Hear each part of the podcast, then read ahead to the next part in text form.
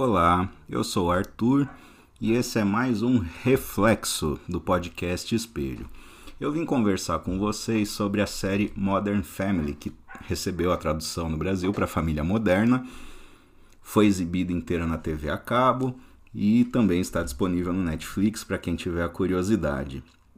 Foi uma série que eu conheci através do meu filho criança, né, que acha muito engraçada, né, é uma série de comédia, mas eu tenho lá minhas problematizações que eu quero apresentar para vocês. Né. O plot básico é o seguinte: uma grande família formada por um patriarca branco, protestante, norte-americano, californiano, bem-sucedido, né, rico, materialmente bem-sucedido, e que despreza grande parte da própria família por não viverem numa mesma condição ou numa mesma situação que ele.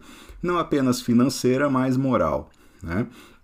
Ele tem uma segunda esposa que é colombiana, e não bastassem os estereótipos que os demais membros da família dele depositem sobre ela, mas a própria construção da personagem mostra que a subjetividade dela é construída em cima de estereótipos, como a peituda, a gostosona, né? a que sabe atirar, a que nunca perguntaria o que tem dentro da mala de alguém.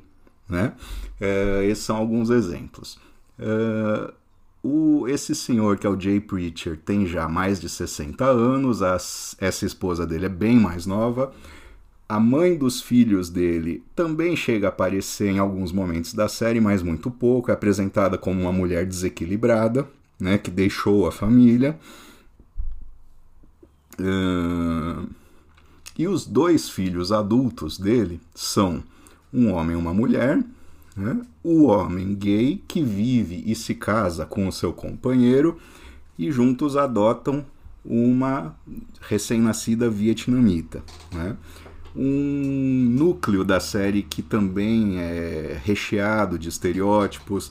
Né? Eles são escandalosos, eles são egoístas, eles são espalhafatosos, eles atrapalham, eles envergonham né? este núcleo mais conservador da série.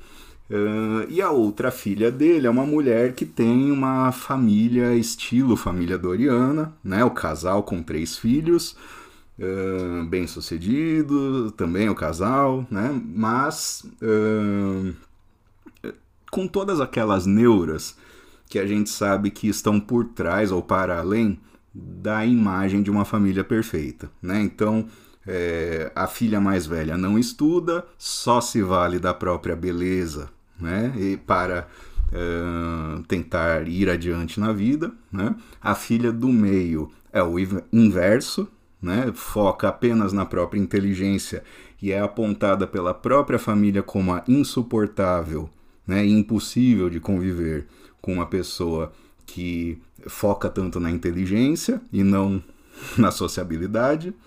E o filho mais novo é apontado como um bobo quando é mais criança, né? uma criança mais é, sem juízo, né? que depois cresce e acaba mudando de personalidade. Né? Por que, que eu trago essa série com essa família complexa né, para o diálogo? Né? Primeiro, porque é uma família tão complexa quanto muitas hoje em dia. Né? Ou é, é uma família tão complexa quanto muitas hoje em dia se permitem mostrar. Né? Então, um filho gay, a outra filha num casamento que às vezes menos tumultuado, às vezes mais tumultuado, e o pai dessas, desses dois adultos como um preconceituoso, meio intolerante, não apenas em relação à sexualidade do próprio filho, mas também em relação à, à própria esposa atual, que é latina, né, que é colombiana.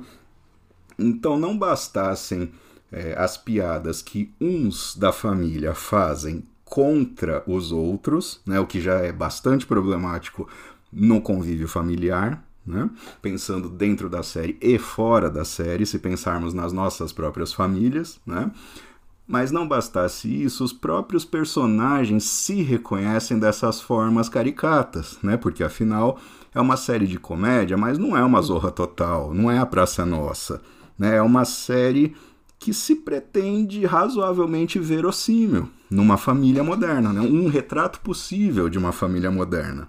Mas neste retrato possível tá lá a colombiana guardando segredos na mala de viagem, o gay né, é, envergonhando a família em alguns momentos, né, ou sendo espalhafatoso demais aos olhos do, dos outros. Né?